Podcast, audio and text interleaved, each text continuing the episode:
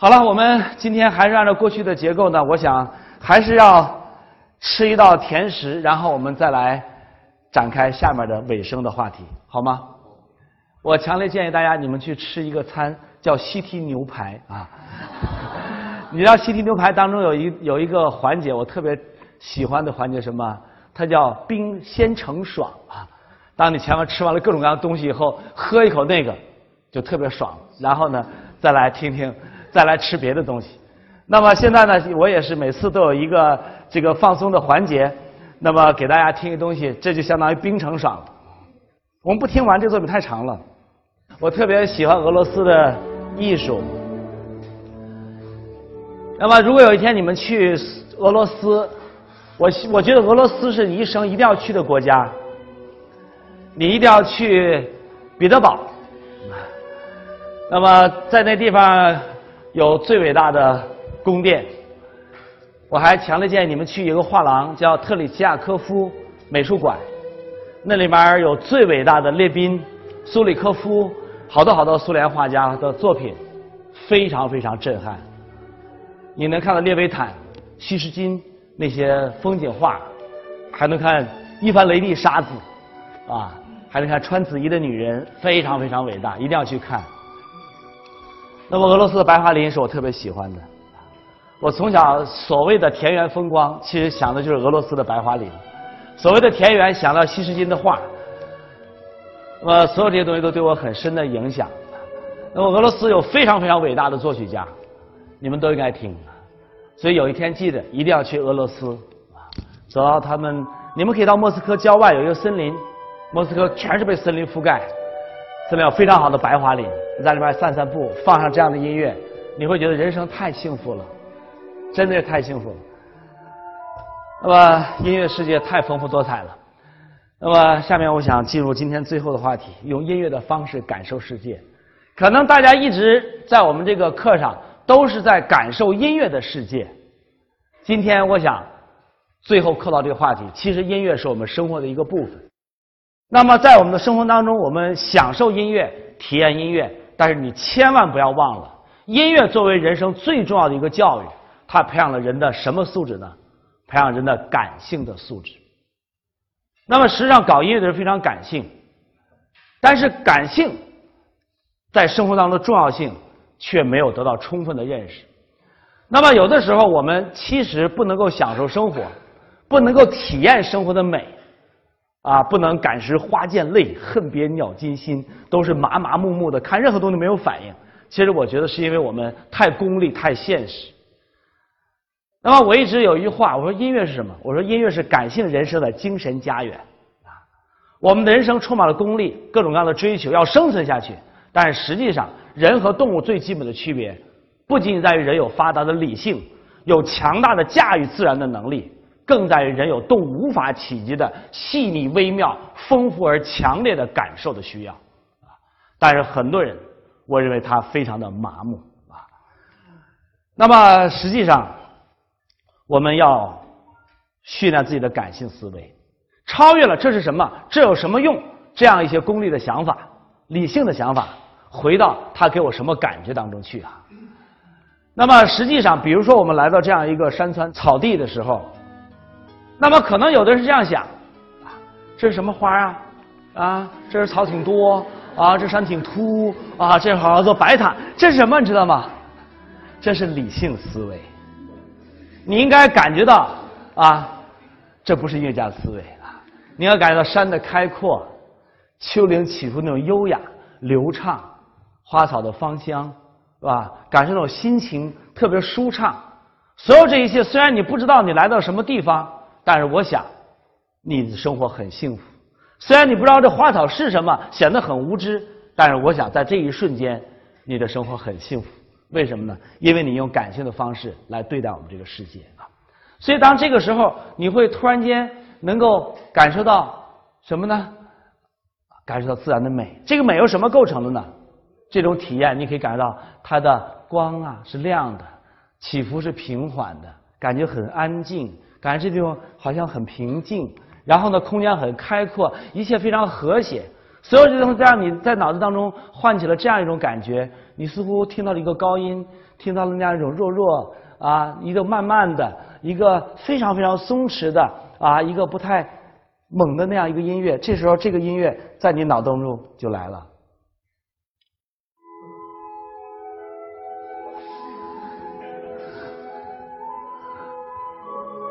你们知道吗？当你听到这样的音乐的时候，你会想到这样的场景。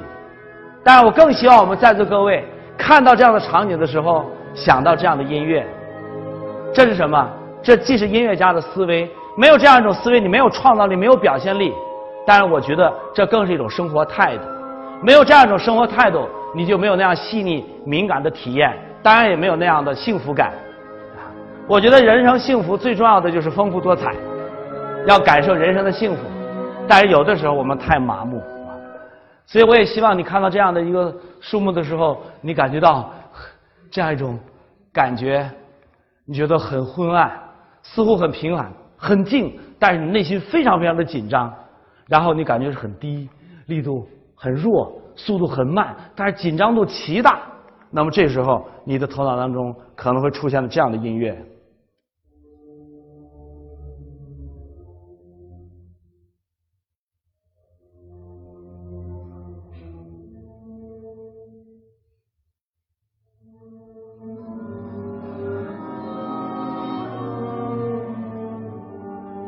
下次我希望你听到这样的音乐的时候，你产生这样一种感觉。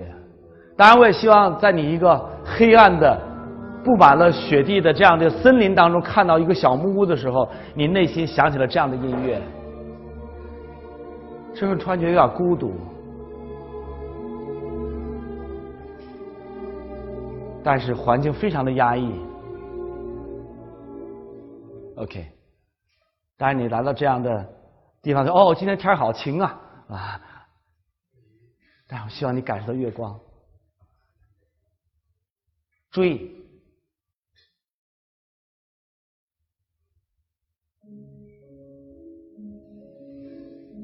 所有人听到了这个月光以后，都觉得是月光。但是周老师从小听这个作品，就没有觉得里面有月光。后来周老师才知道，这个标题是后人给加上去的。后人杜撰了一个贝多芬胡伴腋下为一个小盲女童演奏的故事。这故事发表在报纸上，第二张的抄，第三个抄，第二个抄，三抄五抄，作品有了标题《月光奏鸣曲》。但是我感觉到静谧，这是肯定的。但是这里边没有月光的剔透，没有月光的冰冷。你们知道吗？每次我看到月亮的时候，我都觉得特别悲凉。虽然很美好，但是我觉得特别冷。所以人们会说月宫是什么？是广寒宫。所以我觉得这个音乐是我心目当中的真正的月光。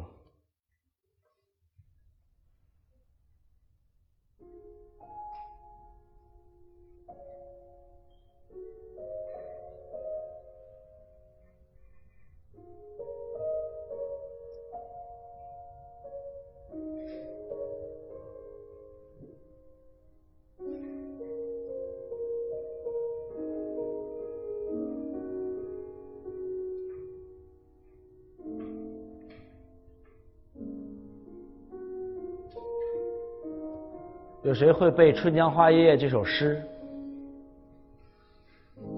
我也不会背。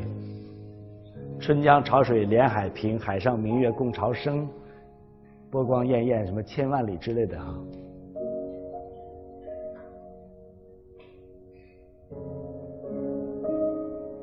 你可以不知道唐诗，也不知道宋词，但我想所有人听到音乐以后，能感觉到那个清冷的月光，静静的扑泻而下。但是大家知道吗？这幅画是我很小的时候，我母亲在一个画报上剪下来的画。大家知道吗？我一辈子一直在找这幅画。后来我终于在上次去俄罗斯的时候，才知道这幅作品是俄罗斯画家的作品。当你看到原作的时候，你脑子里就出现了德彪西的这首《月光》。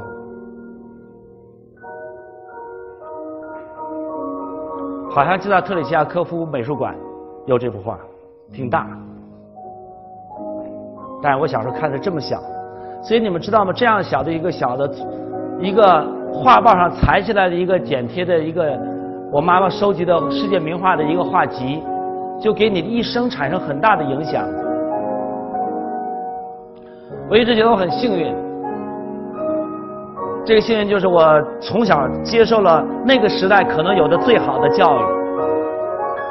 我父亲是作家，写小说的；我母亲是画家，画画的。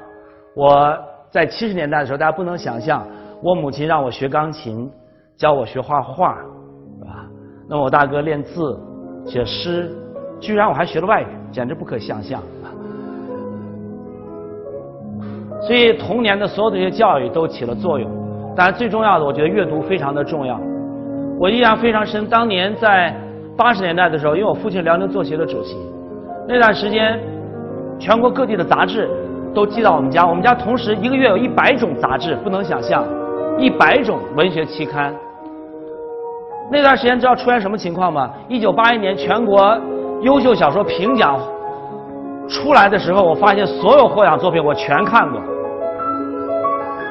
也许就是那样大量的阅读，影响了我现在对音乐的理解。当然，我觉得其实还很重要的一点，也许我们也读过很多文学作品，但是你没有用感性的方式去理解它；也许我们也出过很多地方，但是你没有用感性的方式来对待它。所以，其实生活当中的世界是丰富多彩。多种多样，但是有的时候我们不以感性的方式去对待它。比如说，有一个片子是你们大家一定要看的。那么我第一次看那片子的时候，就被震撼的浑身直起鸡皮疙瘩，你们知道吗？这个片子大家应该看到，这是叫《Microcosmos》微观世界。那么在微观世界当中，他以一个摄影家的艺术家的一个眼睛。观察最微小、我们从来不注意的世界，这个世界当中的感性的特征，这话太太没有诗意了。感是这个世界当中的诗意。比如说，我们可能没有这样的一种诗人的情怀，于是乎呢，你看到这样的音乐的时，这样的场景的时候，你想到了什么呢？请大家无声的看一下这个片子。这是我们每个人都能够见到的自然世界。我要听到一个声音，就是大家突然间笑了啊！一个黏糊糊的大蜗牛味。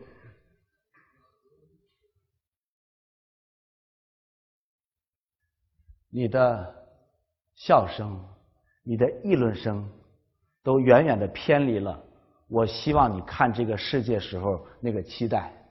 我希望你能够用艺术家的眼睛来看这个世界。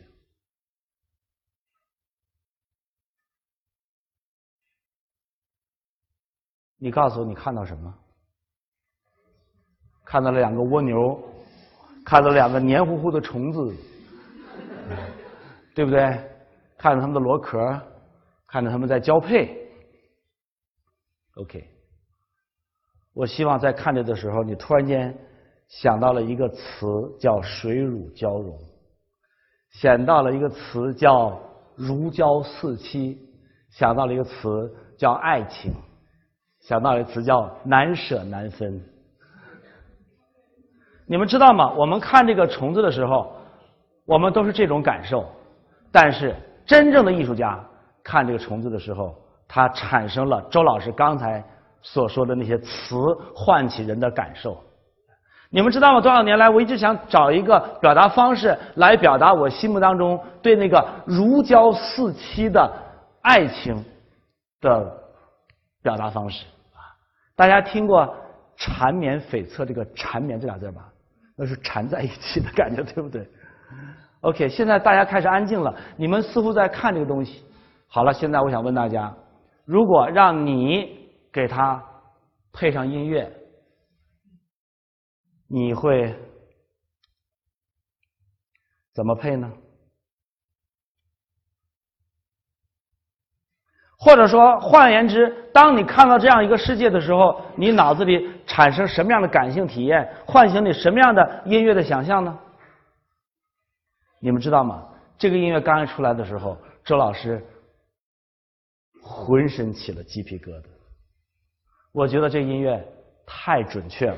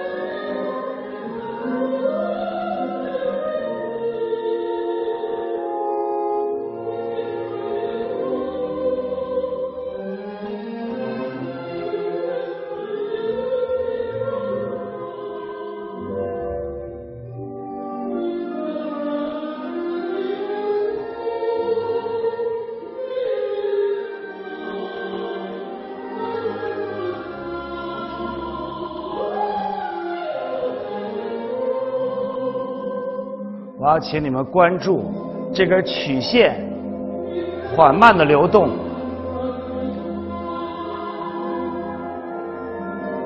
感受到这根曲线和爱的关系，感受到这个女中音所传达那种深厚的感觉。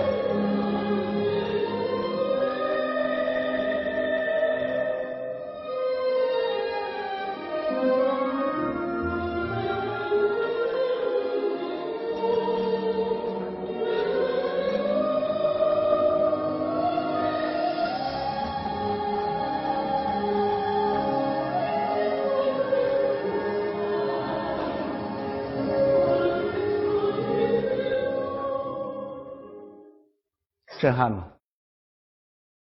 你们知道吗？无论我说什么，仍然有一些听众，包括在座个别人啊，人家说了，赵老师，你就说到天上去，我还是觉得他是一个肉虫子。不管你说的多么美，我还是觉得他黏糊糊的难受。是这样的吧？是这样的。为什么？因为你没有用感性的方式来看待世界。那么，周老师。自己给他配了一个音乐，我觉得我配的非常的好。你们知道吗？当我看到他这样做的时候，我突然间有了巨大的启发。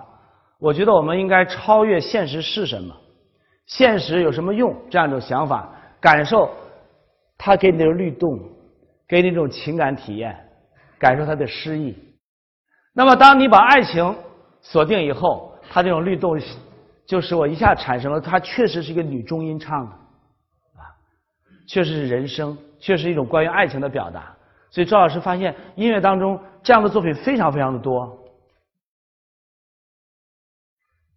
这个作品是 Concord 的歌剧《死城》当中一段咏叹调，《死城》这部歌剧有有片子大家可以看到，但这部片子只有这个咏叹调出名。这是我最喜欢的女高音咏叹调，听一会儿。希望这次能用感性的方式来对待两只蜗牛的爱情，体现它所代表的和象征的你心目当中那种终极的那种缠绵，终极的那种如胶似漆的爱情的体验。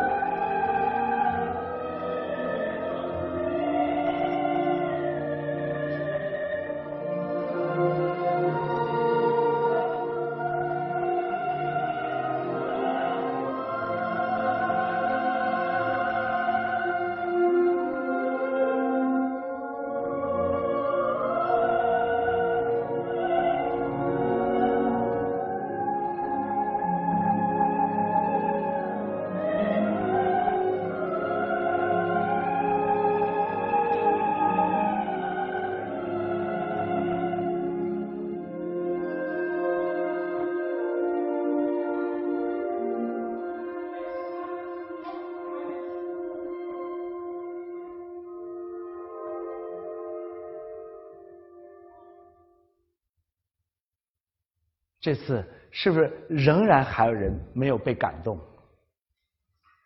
知道为什么吗？因为感性的思维是一种思维习惯。如果我们常年的训练在那种极为受那种极为功利的那样一种思维方式的训练的话，那么即便别人引导你，你仍然觉得很荒谬，觉得不可理喻。所以大家知道吗？科学家有时候经常理解不了诗人，为什么呢？觉得诗人不可理喻。为什么？因为诗的世界就不是一个理性能够驾驭的世界。所以，当然，我也很希望我们在座各位理性和感性非常的平衡，对吧？你们知道吗？如果一个人没有真正的感性思维，他只有理性的思维，但是他却从事了艺术工作，你们知道是什么结果吗？我曾经有过一套 DVD，这套 DVD 呢是一个 MTV 啊。把世界名曲配上了各种各样的画面，那么其中有一首世界名曲的叫《西班牙斗牛士》啊，请大家注意哦，西班牙斗牛士，因此这里边一定要有什么呢？一定要有牛哦，对不对？一定要牛。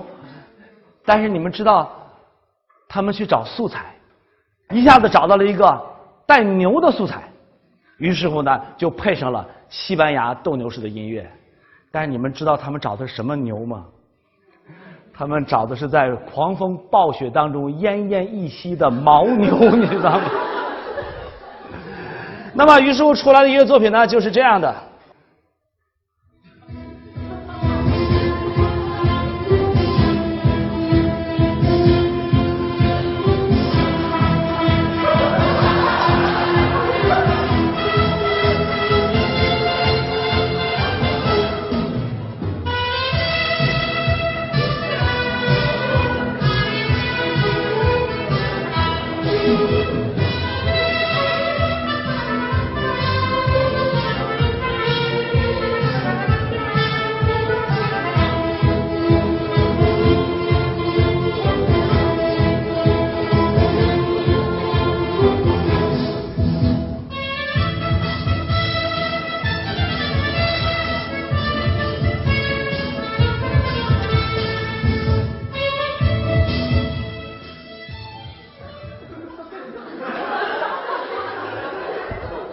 OK，那么现在呢？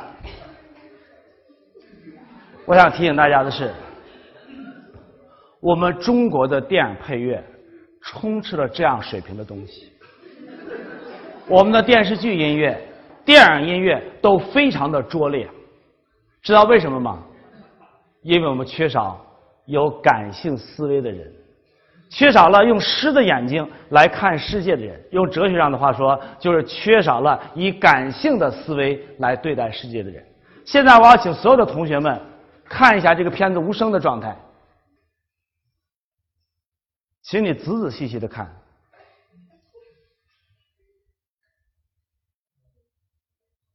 你们知道，当我看到这样的牛时产生什么感觉吗？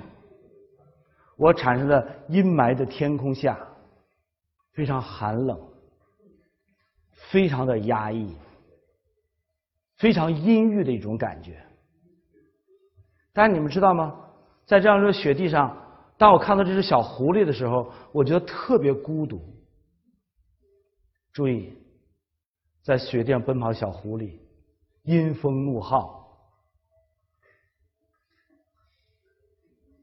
多么恐怖！牛们挤在一起。注意，这时候我又看到了这只鹰。等一下，注意看。我觉得这鹰非常有威胁感，请大家注意鹰的下一个镜头。注意，从一个角落，注意，这个摄影太棒了，缩到这个角，然后下来。注意这个石头。注意这个镜头一点点摇过来。然后切进这个大角。多么有力量。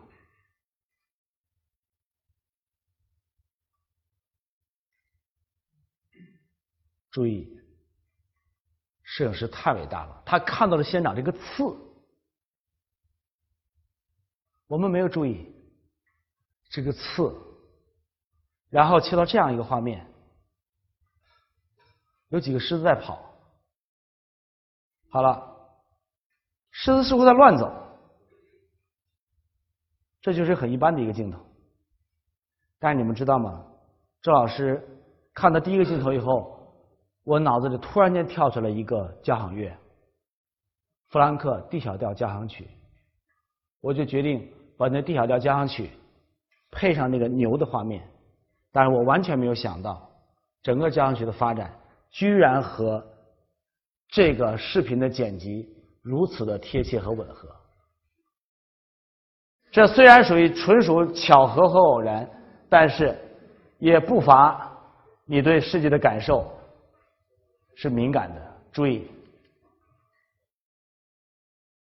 这会我不希望大家说话。了